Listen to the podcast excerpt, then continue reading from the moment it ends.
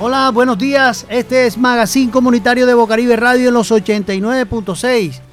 También nos pueden escuchar por, por www.bocaribe.net. Bonito día, señor Carlos.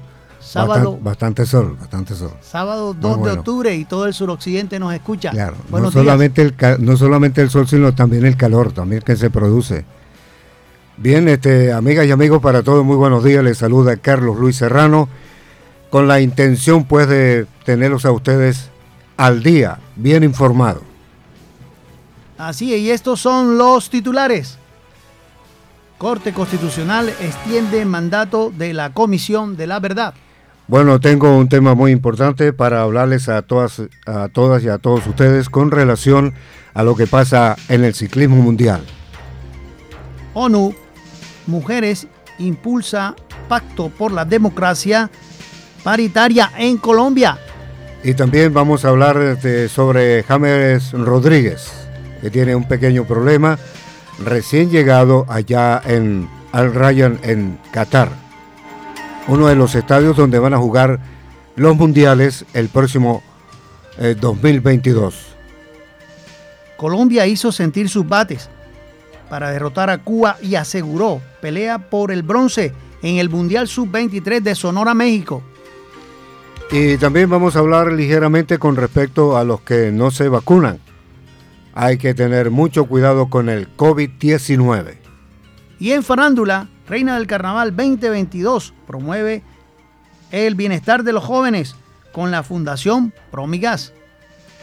Y también le aconsejamos, le vamos a aconsejar que cuide su corazón. Si no, peligroso, peligroso. Así es, Corte Constitucional extiende mandato de la Comisión de la Verdad. La Corte Constitucional de Colombia decidió este pasado viernes alargar por siete meses más el mandato de la Comisión de la Verdad creada por el acuerdo de paz firmado entre el gobierno y la FARC, como lo habían demandado las víctimas del conflicto, que advirtieron sobre las, limitaciones impuestas por la pandemia del COVID-19. Bien, amigas y amigos, ya que dije al principio que íbamos a hablar algo sobre lo que está ocurriendo en el, en el ciclismo mundial, especialmente en Europa, pues vamos a hablar algo sobre esto. Eh, ¿Cuál es la sustancia que investiga la UCI y por qué eh, afecta a Primo Roble, uno de los mejores eh, ciclistas del mundo? Y esto a pesar de, de, varias modificaciones que han hecho la UCI en beneficio del ciclismo de ruta, se ha tomado muy en cuenta el uso de una sustancia que sirve para proveer la superficie de los ciclistas. Ayer y en otras ocasiones también eh, se ha generado polémica con respecto a los ciclistas que están que participan en este tipo de campeonato. Eh, eh, Primo Roble ha ganado tres veces la vuelta a España. Ahora, ¿qué es lo que pasa con, Primo Roble? Que en esta ocasión ha vuelto a ganar en la última, el último, la última vuelta que, hizo y entonces han estado haciendo el estudio sobre una sustancia de cetonas. ¿Qué es lo que pasa con la cetona? La cetona tiene una circunstancia en el cuerpo de la, del, ciclista o del deportista que cuando está, cuando tiene sed y tiene hambre, entonces la grasa del, cuerpo se, se, se, debilita, es decir, que va desapareciendo lentamente. Es decir, cuando ahí es cuando provoca hambre al ciclista y eso tiene que consumir obligatoriamente para coger fuerza. En, la, en, la, en estos últimos tiempos ha venido este, ese problema de, la acetona, que entre otras cosas este, es una polémica en Europa por el, por el consumo de dicha sustancia entre los ciclistas de equipos de los más grandes como Ineas y Jumbo Visma. Pero los expertos dicen que aún está en estudio y mientras tanto eh, la consumen. Esto viene, esto viene con ese estudio porque este, están buscando para un mejor rendimiento del ciclista. Esto no quiere decir que es un dopaje, no es nada de eso, algo así parecido. Todo lo contrario, todo lo contrario, así que por lo tanto el ciclista puede seguir consumiendo esta sustancia. Así es, la ONU Eh, en cuanto a las mujeres, eh, bueno, ellas son las que impulsan el Pacto por la Democracia Paritaria o de Igualdad en Colombia. La ONU, eh, las mujeres presentaron este pasado jueves en Bogotá una iniciativa para remover una democracia paritaria o de igualdad afectiva o inclusiva en Colombia y lograr que las mujeres tengan participación mayor y de más peso en la decisión de las políticas públicas. Esto lo busca lo buscan para revertir la desigualdad política existente en el país. En cuanto a las mujeres, en donde ellas ocupan, bueno, en la población sabemos que son mayoría, un 51.2 de la población, pero los escaños o la inclusión en la política es solamente del 20% de las curures, tanto en el Senado como en representantes a la Cámara. Hablemos un poquito ahora eh, con respecto al virus del COVID-19. Eh, últimamente eh, en Colombia pues ha bajado enormemente lo que es el problema del virus.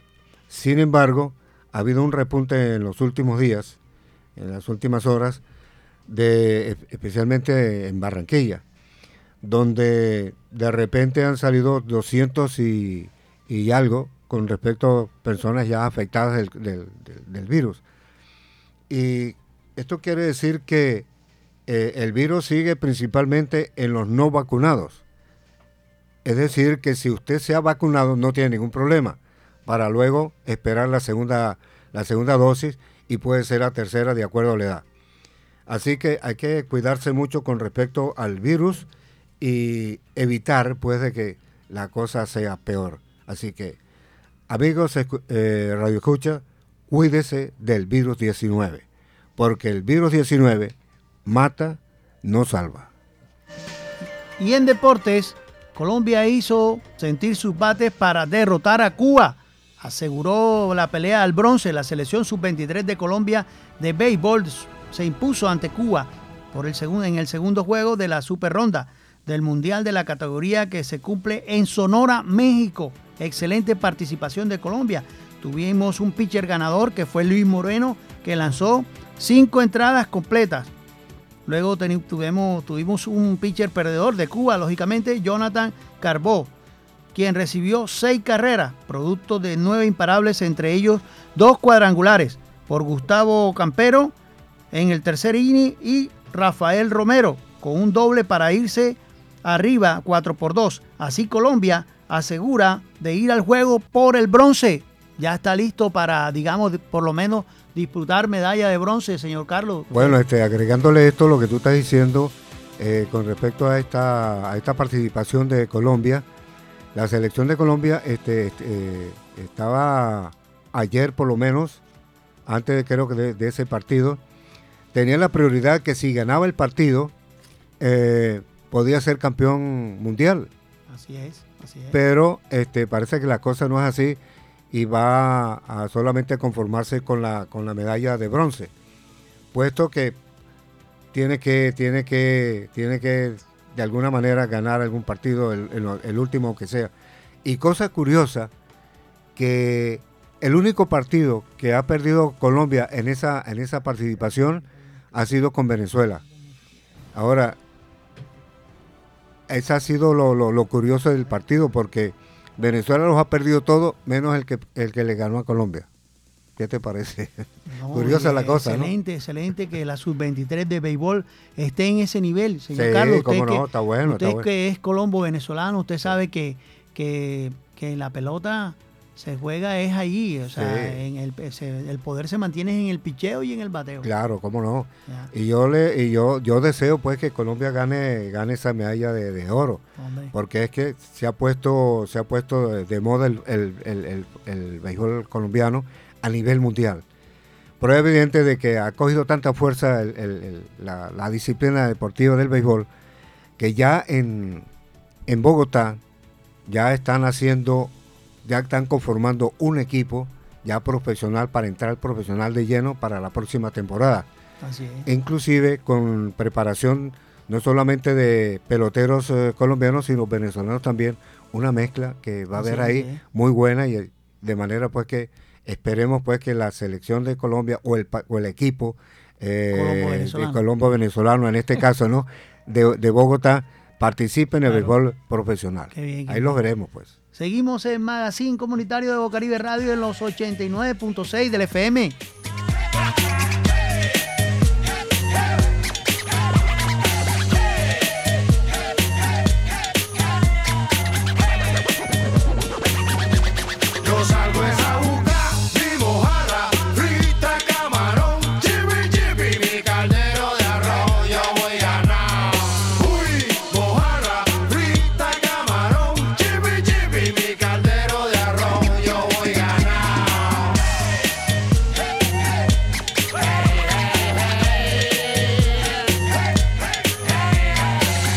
Seguimos en Magazine Comunitario de Bocaribe Radio en los 89.6. Hoy es sábado 2 de octubre. Señor Carlos, y tenemos la el invitado especial. Es un arquitecto muy bueno en Barranquilla y se ha caracterizado por buenos diseños, el señor Tulio Hernández. Lo tenemos invitado. Hola, buenos días, señor Tulio Hernández, para Magazine Comunitario. Hola, Guido, buenos días. Gracias a ti, a, a tu audiencia por, por esta invitación, a tu panel y bueno, encantado de estar aquí contigo colaborándote en lo que más puedas. Así es, señor Tulio. Lo importante es que pensemos en qué está pasando en Barranquilla. Ya uno sale y la lluvia lo, toma en, por decir algo, en, un sitio donde hay un arroyo donde no se veía antes y, vemos esos diseños que de pronto de pronto son diseños que no se han terminado porque la obra no ha sido terminada, pero hay arroyos que ya, ya fueron canalizados y vemos, vemos como una cantidad de agua que no la veíamos antes, ¿verdad? Y queremos de pronto preguntarle a un arquitecto, eh, esos diseños sí fueron los adecuados, esa, esa cantidad de agua comparada con el volumen de, bueno, digamos, la, el volumen de agua comparado. Eso digamos que es un problema físico.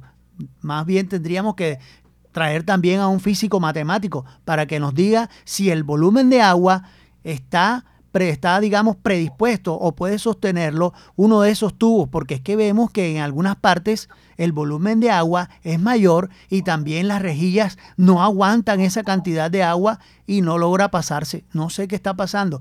Pero le preguntamos a un arquitecto si ese diseño es el adecuado. Buenos días, señor Tulio. Bueno, buenos días, Guido, y a tu eh, autoaudiencia. Eh, bueno, eh, tú estás en lo cierto. Lo que está pasando en Barranquilla eh, causa un poco de preocupación. Son unas campanas de alerta con respecto a la canalización. se han visto sectores de lo que es la calle 84, parte de la 43, eh, la 21, eh, el arroyo de la 20, peligroso arroyo de la 21, gracias a Dios quedó bien canalizado porque esa parte es plana, no hay problema, pero ¿qué haríamos nosotros cuando hay partes que son pendientes? Que ahí es donde está el, el dilema y vemos que los diseños en esa, en esa parte tienen que ser unos diseños más exclusivos y no pueden ser repetitivos. Pero si usted ha visto la canalización en Barranquilla, los arroyos son tipo rombo. Los diseños que ellos eh, planificaron eh, son unas láminas, eh, son unas platinas tipo rombo, la forma que tiene. Ahora, ¿qué es lo que está pasando? Bueno, Guido, tienen que haber, bueno, esa especialización la, está haciendo, la hacen son los ingenieros hidrosanitarios, que son personas encargadas, eh, que hacen el estudio fluvial, eso todo lo, hacen por satélite, ¿ves? Todos esos estudios, todos esos estudios del arroyo eh, lo hacen con, con cuestiones satelitales, con, con infrarrojos, donde ellos vean mayor masa, mayor, son unos colores, así como las radiografías. Correcto. Bueno, ellos hacen esos estudios de volúmenes métricos de agua, porque son métricos, eh, lo hacen con esos estudios. Basado en esos estudios que ellos hacen, ellos hacen un cálculo y unos parámetros. Pero ¿qué está pasando? Que está fallando en la parte del diseño. Hay unas partes que son muy delicadas, por ejemplo, la parte donde están las pendientes, ahí es donde más se deberían colocar rejillas. ¿Qué está pasando? Que están colocando pocas rejillas en esta zona. El volumen del agua es mayor a nivel de la a nivel de la pendiente. Entre mayor sea la pendiente, mayor es la velocidad. Y acuérdate que ya todas las calles están pavimentadas. Una calle pavimentada, el, el nivel, la velocidad en que va el agua va a ser superior a cuando una calle que esté, que esté en arena, en arenilla. Entonces, son dos circunstancias totalmente diferentes y lo que está fallando podría ser que el diseño o las aberturas son muy pequeñas o no le están colocando la capacidad eh, necesaria de, rejillas en una pendiente donde sí lo va a necesitar. Ahora, sumándose lo que se puede ver que eh, tenemos que tener en cuenta también el, el aspecto social, mm, de las personas, no arrojar basura, que no tapen las rejillas. Ese es otro factor que puede influir sobre la, lo que está pasando. Pero en síntesis debemos hacer un mejor diseño. El diseño no es malo, el diseño es bueno, pero calcular bien dónde van a evacuar esas aguas eh, en varios tipos de pendientes. No podemos calcular lo mismo en una pendiente que va a ser plana a una pendiente que va a ser inclinada.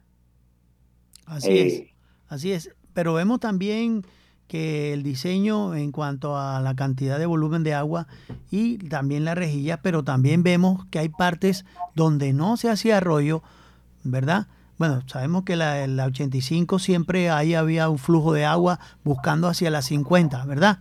Que es donde estaba medio canalizado ese pedazo. Pero ahí hay una cantidad de volumen de agua que no se hacía antes. También en la 38. Sabemos que en la 27 por la 38 de pronto el flujo de agua puede mejorar acá por la 27 con 55 ahí en el colegio, ¿verdad? Pero pienso también que, no sé, cómo usted, doctor, este señor Tulio, vio el, el diámetro del tubo. Si es adecuado el diámetro del tubo por donde canalizaron, si si es el adecuado para ese volumen de agua. Yo la verdad es que yo veo esos tubos como muy pequeños a raíz de la, de la del caudal máximo. Eh, el diámetro debe ser un tubo más grande. Claro. Un tubo de alcantarillado que sea más grande, más fluvial. Eh, no te, no estoy muy claro, pero yo creo que ellos cambiaron, ellos cambiaron la tubería eh, en cuanto al diámetro pero ojo que esos diámetros se cambian debido al diseño de cada, de cada vía. Entonces, si hay una vía que va a recoger menos caudal de agua, menos metros cúbicos de agua, no, no se, se necesitaría un tubo tan, tan grande, de un diámetro mayor. Y a medida que este vaya creciendo, el diámetro del tubo tiene que ser mayor. Pero yo estoy viendo que la gran cantidad de tubos, la gran mayoría todos son iguales. Así es.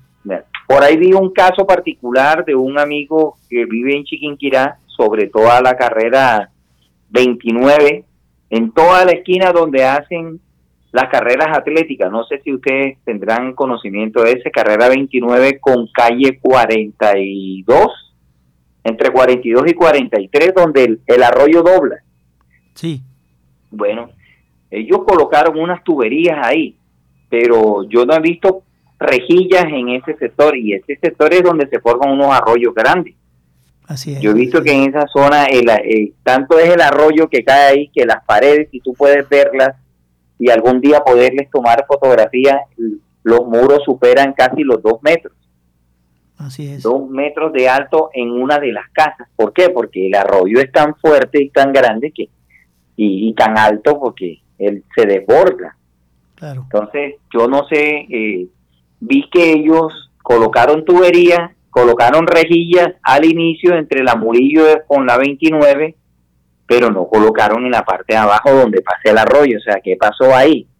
Hubo mala planificación, se acabó el presupuesto. Entonces, yo creo que los señores de infraestructura eh, tendrían que, dar respuesta a la comunidad. Por ahí tengo gente que conozco y me han estado diciendo que, que se robaron la plata, que que no colocaron las rejillas de canalización en ese arroyo tan peligroso que es el de la 29 entre calles 43 y 42.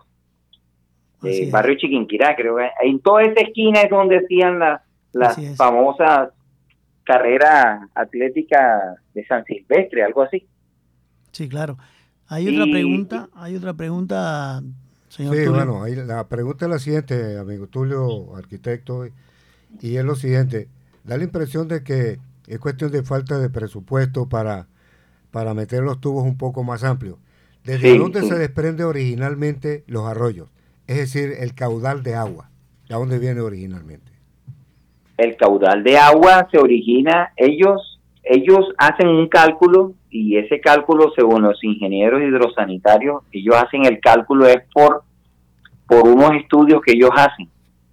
Eh, ellos toman fotografías eh, y esas son fotografías fluviales que ellos, como un satélite que ellos toman y ellos ven qué caudal y dónde empieza. Desde ahí empiezan a darse cuenta dónde van a empezar a colocar las primeras rejillas.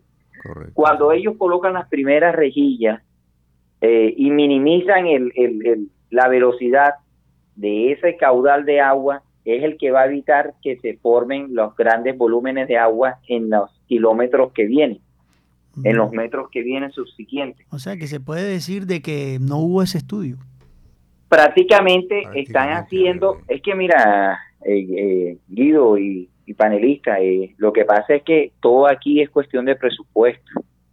De acuerdo como está el presupuesto, porque según lo que me comentaron allá en ese sector del barrio Chiquinquirá, fue que hubo un presupuesto para ese, ese canalización de arroyo y de pronto no colocaron la rejilla y colocaron fueron una capa de, de, cemento. Ojo, que la capa de cemento no es suficientemente eh, fuerte como para contención de un volumen de agua porque alto. a medida que vaya el agua, el agua, el agua, y si tú no resanas las esquinas, los bordes, no colocas la debida prevención, la parte preventiva, igual el agua se va, se va a meter, se va a filtrar. El agua siempre va a buscar por dónde meter. Y si no colocan la rejilla en los sitios estratégicos donde deben estar, también. Y si no tienen el presupuesto, si no tienen el presupuesto para avanzar las obras, entonces ¿para qué las inician? Lo que están haciendo es perjudicando a la comunidad. El agua lo que busca es salida, más nada. es, lo único, que, es lo único que hace el agua, salida. exactamente, el agua lo que busca es salida. Y dependiendo del tipo de, topografía, porque así se le puede llamar a la topografía de los niveles de, de, la, de la vía, si el nivel de la vía es inclinado, si el nivel de la vía es plano, porque ¿qué? hay una gran ventaja, porque el arroyo de la 21 quedó súper bien, que ustedes pueden pasar a cualquier hora en pleno arroyo de una hora, dos horas, y eso es planito. O sea, no hay arroyo por lo que es plano. La misma topografía de la vía ayuda a que se evacúen rápido las, las aguas lluvias, el vertimiento de aguas lluvias. Así es, así es. Gracias, arquitecto Tulio Hernández. Gracias, gracias, Guido, por la invitación y y bueno, cualquier cosa a la orden para poderte servir ahí. en la parte pero ya ya están haciendo la parte de infraestructura, no sé quién será el encargado, pero pero bueno, tratemos de que se hagan los seguimientos como deben ser y, que el presupuesto se ajuste a las necesidades. Así es, gracias. Eh, señor Tulio, muy amable por su tiempo para Magazine Comunitario de Bocaribe Radio en los 89.6 del FM. Listo, Guido, muchas gracias a ti por la invitación y, bueno, cualquier cosa a la orden.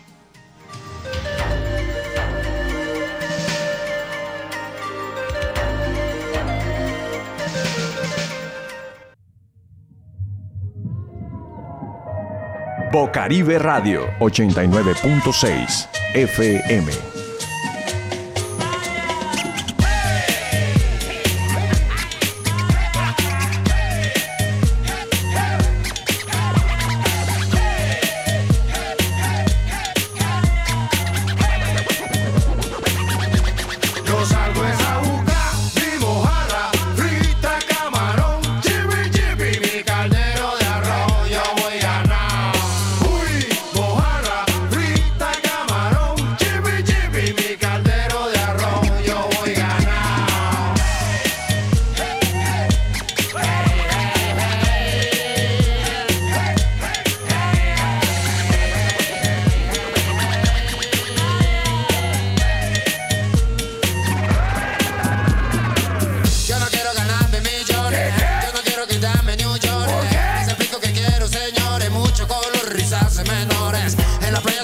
El sistema remix, que se acabe la crisis Papeles, baby, la tierra es VIP Vaya.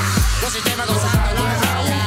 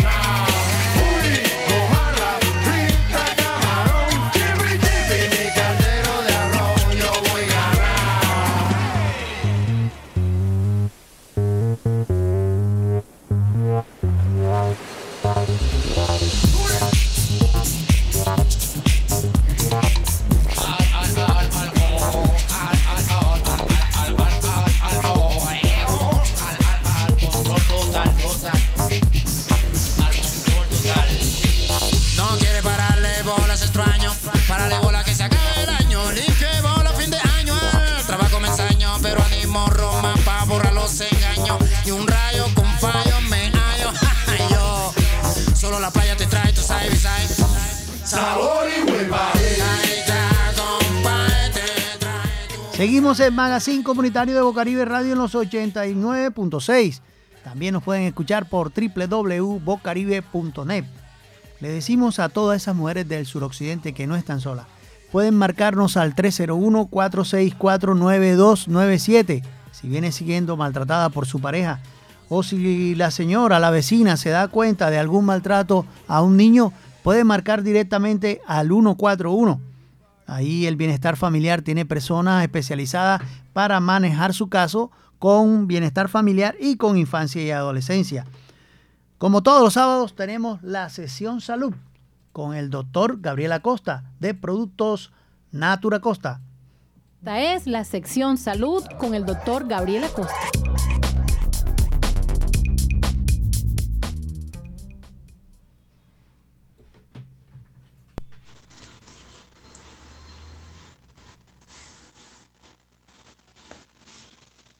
Esta es la sesión salud con el doctor Gabriel Acosta de Productos Natura Costa, los mejores productos en el Caribe colombiano.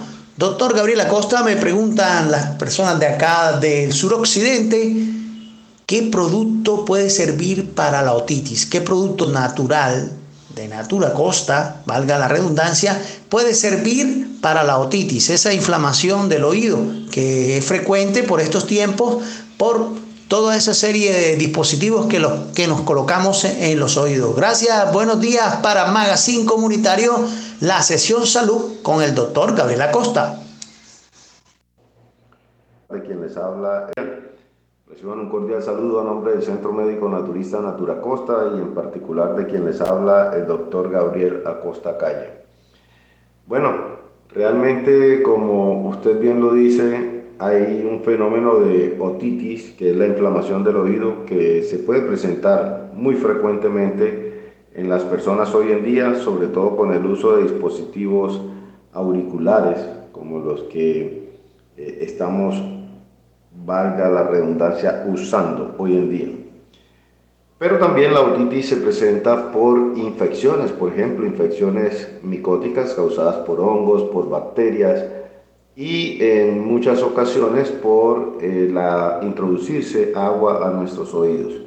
Para las otitis hay diferentes tipos de tratamiento, dependiendo también del tipo de otitis que presente la persona. Hay otitis externa, otitis media y otitis interna. Pero en lo general, la más o la más frecuente es la otitis externa. Y esta otitis se puede tratar con productos naturales tipo caléndula, por ejemplo. O en otras ocasiones usted puede preparar un poquito de orégano, hacer una infusión de orégano y tomar con un goterito y aplicarse unas 3 o 4 gotas en su oído y mejorará mucho la inflamación o el dolor en los oídos. Pero repito, es conveniente una revisión adecuada del médico para saber qué tipo de otitis es la que está presentando y cuál es realmente el tratamiento que usted requiere. Visítenos en el Centro Médico Naturista Natura Costa. El señor Guido Pereira les puede agendar su cita y también puede recomendarle el producto que usted requiera para este tipo de patología con una pequeña llamada al número que él les va a dar. Feliz día para todos ustedes, amables oyentes. Así es, doctor Gabriel Acosta, en productos de Productos Natura Costa, solo pueden marcarnos al 301-464-9297 y agende su cita con Centro Médico Naturista Natura Costa. Hoy, como todos los sábados, tenemos, tenemos la sesión con de violencia de género. Eh, violencia de género y como todos los sábados tenemos a la señora Suani Cano. Ella nos va a hablar un tema especial aquí en Magazine Comunitario de Bocaribe Radio en los 89.6.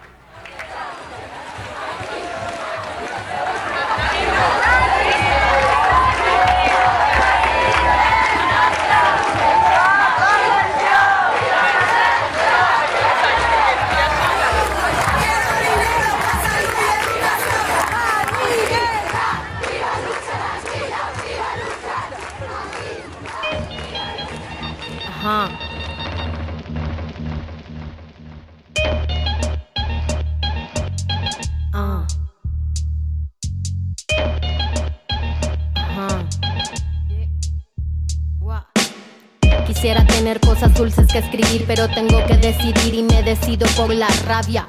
Cinco mujeres hoy han sido asesinadas y a la hora por lo menos 20 mujeres violadas. Eso que solo es un día en Guatemala, multiplícalo y sabrás por qué estamos enojadas. No voy a andar con pinzas para quien no entienda que esto es una emergencia y estamos preparadas. No soy pacifista, no me exijan cosas que no ofrezco. No pedí un pedestal ni lo merezco. Soy como las otras hartas de andar con miedo agresiva porque es la forma en que me defiendo. No tengo privilegio que proteja este cuerpo. Seguimos en Magazine Comunitario de Bocaribe Radio en los 89.6. También nos pueden escuchar por www.bocaribe.net. Como todos los sábados, seguimos con la sesión de, o digamos, la sesión de violencia de género, esas charlas que siempre nos las da la señora Suani Cano y la señora Nayibe Rico. Hoy tenemos a la señora Suani Cano y nos va a hablar un tema especial de violencia de género. Buenos días, señora Suani. Hoy es sábado 2 de octubre. Qué lindo día. buenos días, Guido, y a todos nuestros estimados oyentes de Bocaribe Radio. Y bueno, para mí es un placer hoy una vez más estar con ustedes. Hoy vamos a hablar, Guido, imagínate, de cómo una persona violentada puede aumentar el amor propio. Entonces, eh, dentro de esta situación, resulta que cuando hablamos de amor propio, hacemos referencia a toda esa serie eh, de sentimientos y a todo lo que nosotros vamos haciendo de nuestro físico, de nuestro carácter, comportamiento, desde la semana 23 de gestación, nosotros comenzamos a desarrollar los sentidos. Ahí iniciamos toda esa percepción de lo que son las emociones y la sensación. Pero bueno, ¿cómo yo puedo aumentar el amor propio? Siempre que tenga el deseo puedo recuperar ese amor. Como ya lo dijimos, este amor se va construyendo día a día. Esto es una característica que puede ser de aspecto psicológico y que forma parte de tu estado emocional. No solo se construye con una reflexión o con que hoy, por ejemplo, Suani venga a hablarme de cómo lo construyo. Para construir el amor y para aumentar ese amor propio, debemos hacer una serie de pautas, una serie de requisitos, una serie de modificaciones y de cambios de estado en nuestra vida. Hoy vamos a hablar de unos muy sencillos, como es crear conciencia. ¿Y qué hago cuando aprendo a crear conciencia? Reconozco que siento, que pienso y que deseo, y tengo que tener claro qué es lo que quiero cambiar y qué me hace sentir bien. Además, evitar que hagan lo que los demás deseen que tú hagas. Luego debo identificar cuál es el círculo social. Para ello, busca personas que sientas que te aportan a tu vida y no por el contrario quieran competir contigo. Que exista una admiración de parte y parte. Ahí debe haber una sintonía, una empatía con las personas. El autoconocimiento, esto te refuerza el amor propio, como la palabra lo dice, es que te conozcas a ti mismo, que sepas por qué actúo de esta manera frente a situaciones difíciles, que sepas qué te hace sentir bien, qué te da alegría, qué te da felicidad, qué es lo que le molesta a tu vida. Prioriza tus necesidades y no tus deseos. Amarnos no significa que hay que satisfacerse en todo, el ser humano también actúa por impulso. Por ello es importante que aprendas a sobreponer tus necesidades sobre tus deseos. No todo lo que queremos le hace bien a nuestra vida. Reconoce y fortalece tu amor propio. El reconocer la situación y fortalecerla harán que ganes confianza en ti mismo y que tengas un bienestar emocional cuídate físicamente. El cuidado personal también influye en la manera de cómo te sientes y qué proyectas a los demás. Es necesario cuidar la alimentación, practicar alguna actividad física que te guste, dormir bien. Esto te hará sentirte radiante y con muchísima energía. Es muy importante aquí hacer énfasis en que la salud no solo se refiere a la salud física, sino también a la salud mental. Así que cuida de tu mente, cuida de esas emociones, cuida de cuando te sientes mal. Y si es el caso, acude a la terapia con el psicólogo, busca la ayuda del especialista psiquiatra, eh, busca grupos de apoyo, busca la persona idónea que te dé un buen consejo pero es importante que para fortalecer la salud mental no te quedes con esa información guardada y la expreses. Conoce nuevas personas. Cuanta más gente se conoce, es más fácil identificar dónde vas a encajar y dónde te vas a sentir mejor. Establece límites con los demás. Saber cuándo decir no, poner límites a los demás nos ayuda a mejorar en las relaciones interpersonales Además, hará que sientas confianza y que te sientas seguro de ti mismo. Plantéate propósitos. Esto te va a ayudar en tu amor propio. Debes ser objetivo con tus metas, plantearte cosas a corto plazo, a mediano y a largo plazo, pero en la medida que vas alcanzando, las puedes modificar o puedes modificar los objetivos trazados. Esto te va a ir aumentando tu seguridad y tu confianza perdónate a ti mismo. En ocasiones somos muy duros con nosotros mismos. Tendemos a juzgarnos severamente. Como seres humanos podemos equivocarnos, está bien equivocarnos, equivocarnos, se vale equivocarnos como yo me acabo de equivocar ahora. En cualquier momento de la vida, lo importante es reconocer los errores. Cuando eres tú el que reconoce el error, cuando eres tú el que reconoce en qué te equivocaste, tienes la oportunidad de modificar, de cambiar y de encontrar la estrategia para solucionar, sin nunca olvidar el aprendizaje, porque los errores son la experiencia de la vida. Los errores son los que nos permiten poder estar hoy donde estamos sin equivocarnos y sin estar tropezando todo el tiempo. Por ello, es importante que generes una aceptación y una percepción positiva de ti mismo, la cual habla de cuánto te quieres a ti mismo, con tus virtudes y tus defectos. Es importante entender que nos debemos amar con esos defectos, que hay que amar esas cosas que no nos gustan tanto, pero también hay que fortalecer esas cualidades para opacar lo que no nos gusta y salir adelante. Entonces se alcanza un equilibrio entre el estado anímico y nuestra autoestima. Es ahí donde reconoces el amor propio. Muchísimas gracias por escucharme una vez más en tu programa Magazine Comunitario. Seguimos en Magazine Comunitario. Gracias, señora Suani para todo el suroccidente de Barranquilla y en especial la mujer que le escucha a la mujer maltratada. Y es un programa que venimos haciendo, una campaña que venimos haciendo ya, van a ser dos años, ahora en diciembre.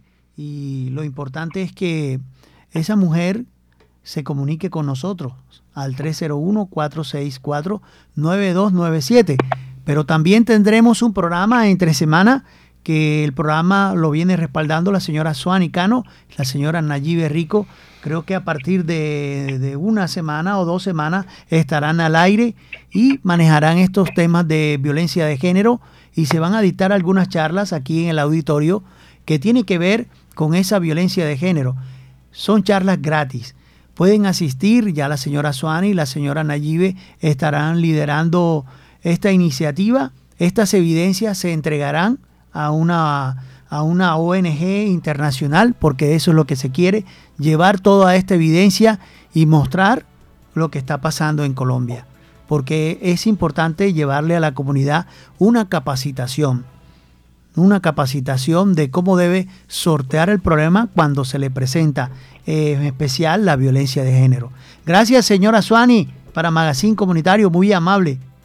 No, muchísimas gracias y recuerda que siempre que quieras fortalecer el amor propio, lo puedes hacer. Nunca es tarde.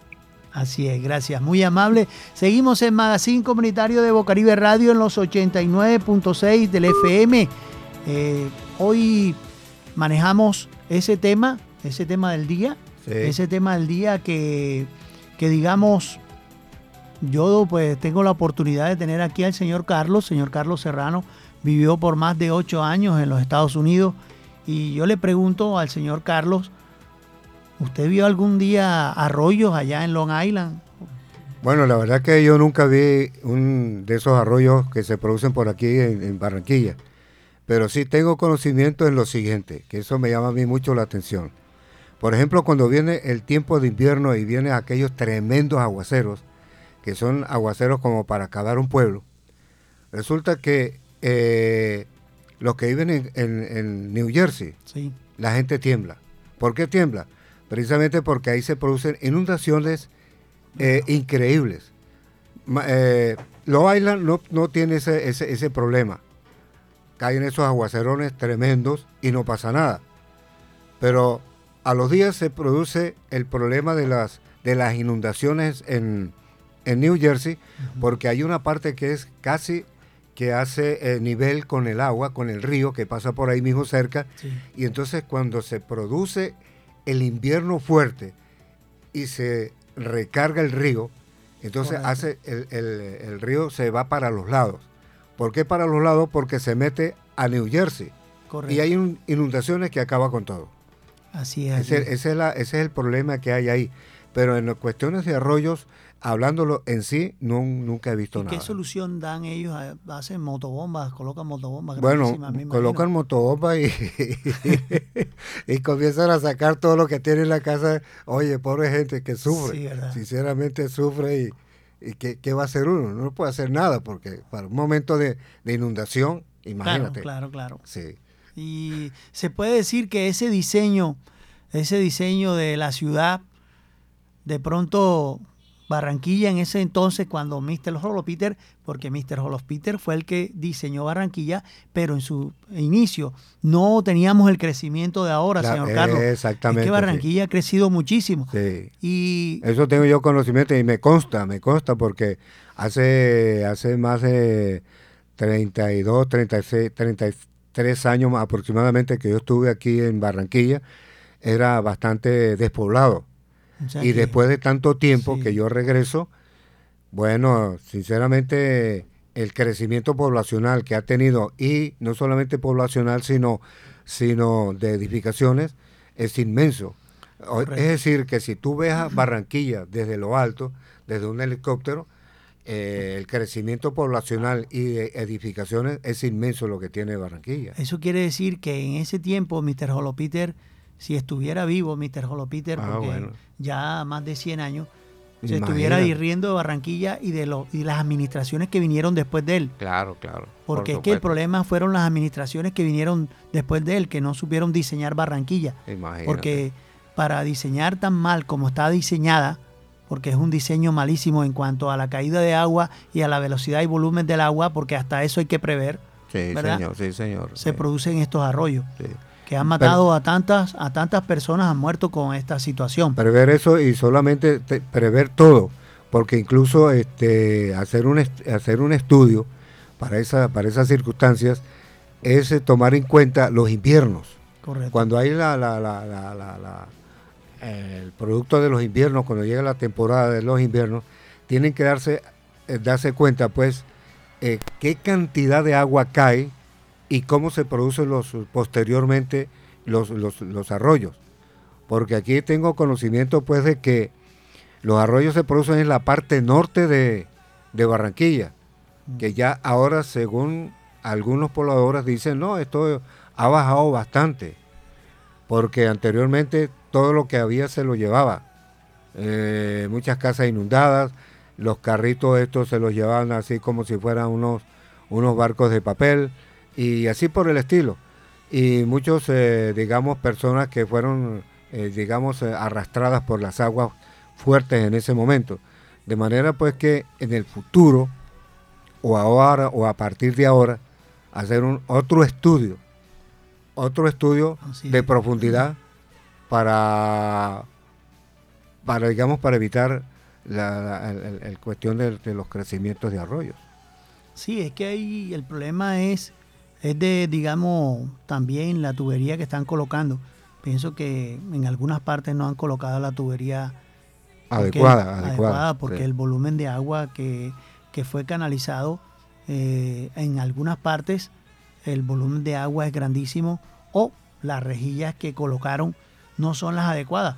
Porque es que son rejillas muy delgadas, muy, digamos, muy angostas. Y pienso yo que el volumen de agua es mayor. Claro. O sea, eso quiere decir que, que, que si hubiesen colocado una rejilla más amplia, de pronto puede ser. Pero ya tendremos a la persona que nos diría ese tema o que nos ayudaría en ese tema, que es la persona de planeación o de infraestructura de la alcaldía. Hay que tomar en cuenta, hay que este, hablar con él, conversar a modo personal para traerlo al programa. Hay obras en Barranquilla, señor Carlos, que, que no, han, no han sido terminadas. Correcto. Vemos el tanque de 7 de abril, que el tanque de 7 de abril fue inaugurado y, y nada. Y nada. Y nada, la oh. tubería no está colocada ni está funcionando. O sea, lo que lo inauguraron antes de hacerlo. Entonces, otro mamú. Oye, como, que no nos vayan a dejar los arroyos como otro elefante. Mira, como siempre, hacen la, eh, inauguran las cosas sin hacerlas.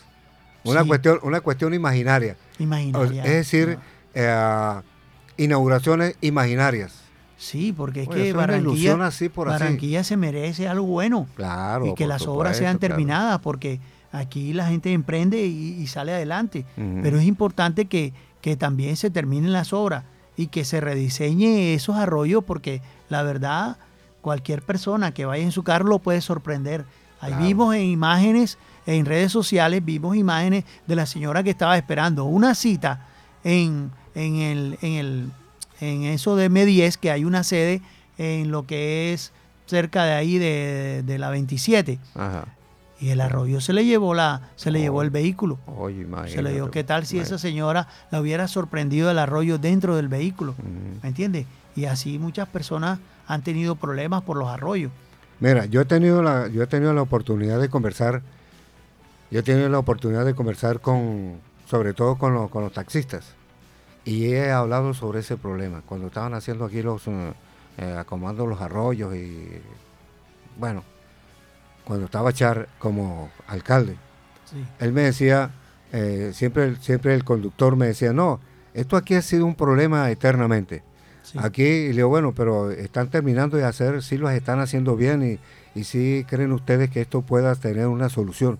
dice, sí, como no, en parte sí, pero todavía falta porque en la parte de abajo no ha habido, eh, no han llegado todavía para hacer la construcción, eh, es decir, para hacer el, el trabajo bien hechecito. Porque de, todas de todas maneras todavía se producen los arroyos. Fíjese usted que ya en la parte de arriba, dice, ya en la parte, ya en la parte de arriba, este, hay, hay unas partes que ya el agua pasa tranquilamente, ya no hay ningún problema. Pero el problema ahora se centra en la parte más baja de Barranquilla. Así es. ¿Por qué? Porque entonces toda, la, toda el agua que llega la, se pasea y se mete en las casas y se, y se acaba con todo prácticamente. ¿Y qué, qué, hace la gente? Bueno, pierden todo lo que tiene. Así es. Fíjate que yo tuve la oportunidad de estar en Europa y, yo en España yo no vi arroyo. No viste arroyo. Nada. o sea, un, problema de diseño y un problema de... O sea, nosotros también tenemos un problema de cultura también. cuestión de cultura, correcto. cuestión de... lanzar las basuras cuando está lloviendo. Y eso, eso no se puede hacer porque ahora con el rediseño de este, los arroyos, va, va, a haber problemas. Igual, las rejillas van a aguantar, pero llegará un momento en que se taponarán. Entonces les va a tocar hacer más rejillas y más amplia. Exactamente. La, tubería tiene que ser, bien sea eh, una, una, tubería futurista. ¿Por qué una tubería futurista? Tienen que ser tubos con una dimensión de, de, de, de boquerón, digamos, de boca grande, inmensa, donde los arroyos no afecte el momento de la pasada de agua. Porque si ponen un tubo de, de menos de menos de menos eh, de menos espacio, de menos de menos espacio en ese sentido, por supuesto que va a tener problemas. Tienen que hacerlo con mira futurista. De lo contrario, no se hace nada. Porque fíjate, han pasado más de 50 años y Barranquilla creció y el, el crecimiento de Barranquilla siempre va hacia el noroccidente, al suroccidente, ¿verdad? Y al suroriente, que son las partes donde está creciendo más Barranquilla. Y eso quiere decir de que, de que se van a presentar, si no se rediseña, por ejemplo, si no se diseña allá en, en Villa Campestre, van a tener problemas. Exactamente. ¿Me entiendes? Y si no se diseña, pero es que prever antes, porque es que si no se prevé antes, vamos a seguir teniendo los problemas de arroyo en casi todas las partes de Barranquilla. Claro. Entonces, yo pienso que al, el POP hace parte de ese rediseño, ¿no? El plan de ordenamiento territorial. Como, como colocaron barreras, como colocaron barreras al decir el POP que después de las 72 no pueden permitirse más de cuatro o cinco pisos, hombre, también se puede decir que para diseñar o para las empresas grandísimas de construcción también tienen que velar por el diseño correcto de digamos de las vías de entrada y salida en cuanto a los arroyos. Eso también tienen que colocarlo en el POP. Por supuesto que sí. Porque fíjate que en Bogotá vienen presentando problemas con el POP, ¿verdad? Pero ya se va a volver a diseñar el POP. Entonces hay que pedirle también al Consejo que mire el tema del POP. Correcto. Ya en cuanto al diseño de las aguas, porque si vamos a crecer y vamos a crecer a la loca y no mirar un diseño adecuado, en ese caso el pop, hay que decirle a los concejales, un momento, vamos a ver qué y está Barranquilla, pasando. Y Barranquilla no va a parar ahí mismo. Barranquilla no va a parar así como está. Esto continúa. Es decir, crecimiento poblacional. Hay que ver todo eso. Claro, claro. Eh, con miras futuristas. Este alcalde, tengo conocimiento que el tipo tiene muy buenas ideas Incluso ya va este, a, implementar lo que se llama este, el inglés para todos. ¿Por qué inglés para todos? No solamente para los niños desde la edad escolar, sino hasta para los ancianos.